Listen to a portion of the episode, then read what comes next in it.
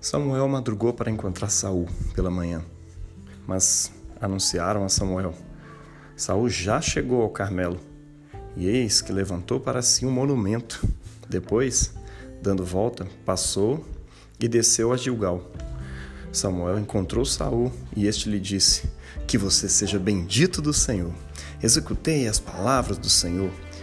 Mas Samuel perguntou: Então que balido de ovelhas é este nos meus ouvidos e mugido de bois que estou escutando? Saul respondeu: Trouxeram isso dos amalequitas, porque o povo guardou o melhor das ovelhas e dos bois para sacrificar ao Senhor, o seu Deus. O resto de o resto nós destruímos totalmente. Então Samuel disse a Saul: Espere, vou declarar a você o que o Senhor me disse esta noite. Saul respondeu: Fale. Samuel continuou: Não é verdade que, mesmo sendo pequeno aos seus próprios olhos, você foi colocado por cabeça das tribos de Israel? O Senhor o ungiu como rei sobre Israel. O Senhor o enviou a este caminho e disse: Vá e destrua totalmente esses pecadores, os Amalequitas, e lute contra eles até exterminá-los. Por que então você não deu ouvidos à voz do Senhor, mas se lançou sobre o despojo e fez o que era mal aos olhos do Senhor? Então Saul disse a Samuel: Pelo contrário, dei ouvidos à voz do Senhor e segui o caminho pelo qual o Senhor me enviou. Eu trouxe Agag, Agag rei de Amaleque, e destruí totalmente os amalequitas. Mas o povo pegou os despojos, pegou dos despojos ovelhas e bois o melhor que estava destinado à destruição para oferecer ao Senhor, o seu Deus, em Gilgal. Porém, Samuel disse: Será que o Senhor tem mais prazer em holocaustos e sacrifícios do que em obedecer a sua palavra? Eis que o obedecer é melhor do que sacrificar, e o ouvir é melhor do que a gordura de carneiros, porque a rebelião é como pecado de feitiçaria para o Senhor, e a obstinação é como a idolatria e o culto a ídolos do lar. Por você ter rejeitado a palavra do Senhor, também ele o rejeitou como rei. Então Saul disse a Samuel: Pequei, pois transgredi o mandamento do Senhor e as palavras que você falou. Porque temi o povo e dei ouvidos à voz deles. Mas agora peço que você perdoe o meu pecado e volte comigo, para que eu adore o Senhor. Porém Samuel disse a Saul: Não voltarei com você por você ter rejeitado a palavra do Senhor. Ele também o rejeitou como rei sobre Israel. 1 Samuel 15, 12 a 26. Palavra do Senhor. Demos graças a Deus.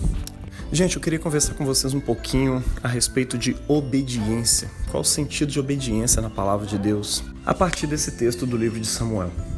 Olha só, nos capítulos precedentes a gente vê como que Deus escolheu literalmente Saul para ser rei sobre o povo de Israel.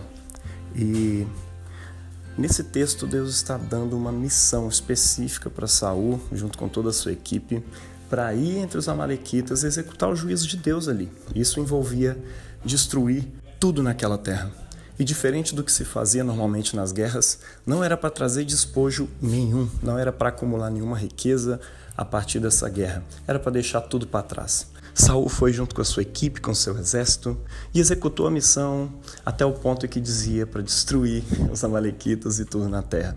E depois eles tiveram a belíssima ideia de pegar o melhor gado, as melhores ovelhas e trazer para Deus, para fazer um sacrifício para ele. Afinal, por que o nosso Deus rejeitaria um ato de tamanha generosidade, bondade, uma vontade de glorificá-lo e de adorá-lo através desses sacrifícios? Cara, eu fico imaginando, provavelmente quem teve essa ideia falou com um, com outro e de repente aquilo virou a ideia mais criativa do ano que aquele povo tinha tido. E de repente o povo estava tomado por aquela ideia de sacrificar o Senhor, de adorar a Deus depois de ter executado sua palavra. E então isso é levado ali para Saul, como líder, como rei do povo, como capitão à frente daquele exército. E Saul ele sabia muito bem o que ele podia fazer, o que ele devia fazer com aqueles despojos. Mas essa coisa, essa ideia brilhante, tomou o coração dele, mais do que obedecer a palavra de Samuel, a palavra que Deus tinha dado para ele através de Samuel. Ele sabia que seria uma desobediência, mas talvez ele tenha pensado assim: cara, será que não é uma ideia até melhor? Talvez Deus não teve essa ideia na hora, talvez Samuel falou comigo, não exatamente aquilo que Deus disse para ele, e então de repente eu posso dar uma incrementada, eu posso inovar aqui naquilo que Deus ordenou. Não é uma má ideia. Eu vou ouvir o povo. Até porque se eu não ouvir o povo, muito provavelmente eles vão me considerar um rei arbitrário, alguém que não está nem aí para o que eles pensam. Esse tipo de relação nunca é bom para um homem de Deus, para um rei sobre o povo de Deus. Então, Saul toma sua decisão. E eu fico ali imaginando como que foi esse processo na mente dele.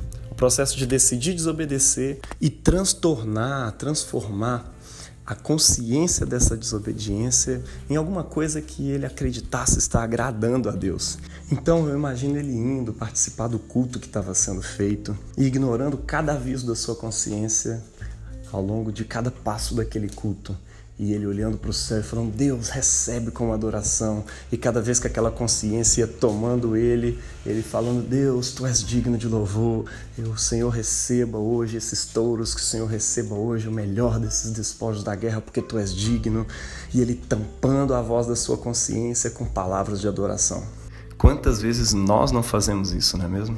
Sabemos que estamos errados, mas tentamos transformar aquilo ali em uma adoração para que Deus possa receber e para que a gente não tenha que lidar com a nossa desobediência, com o fato de que nós temos um ídolo ao lado do Senhor.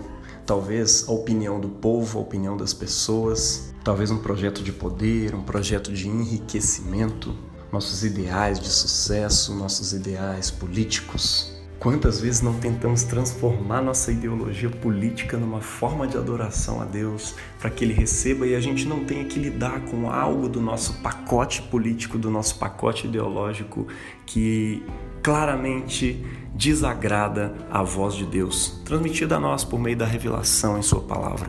Mas há uma verdade que ecoa ao longo da revelação bíblica e que ecoa em nossos corações todas as vezes que tentamos fazer esse tipo de coisa.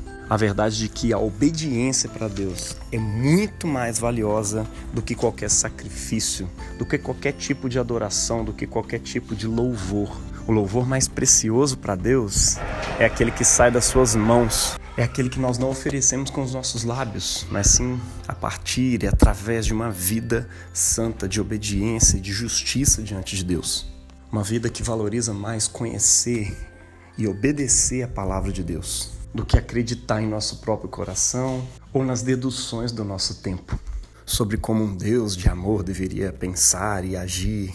Meu irmão, se tem algo que é certo a respeito do nosso Deus, é aquilo que ele mesmo nos revela por meio da sua palavra. E ele é o mesmo ontem, hoje e será eternamente. Ele não sofre de variação ou qualquer tipo de sombra de mudança. E eu vou te dizer uma coisa, meu irmão.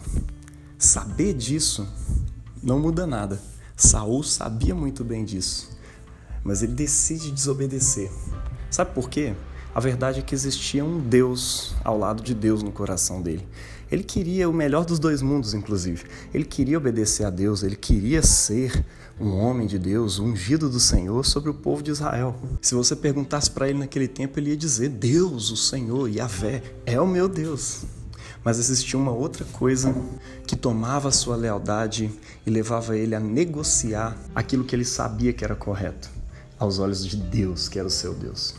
A aprovação do povo. E isso você pode ver pela própria argumentação dele com Samuel. Olha, eu temi o povo e dei ouvido à voz deles. Quantos de nós não vivemos na mesma condição hoje em dia? Temos Deus Todo-Poderoso, o seu Filho Jesus, o qual nós dizemos que é o nosso Senhor, mas ao lado dele existe alguma lealdade que faz a gente negociar a nossa devoção ao Senhor, que faz a gente negociar a nossa obediência diante de Deus.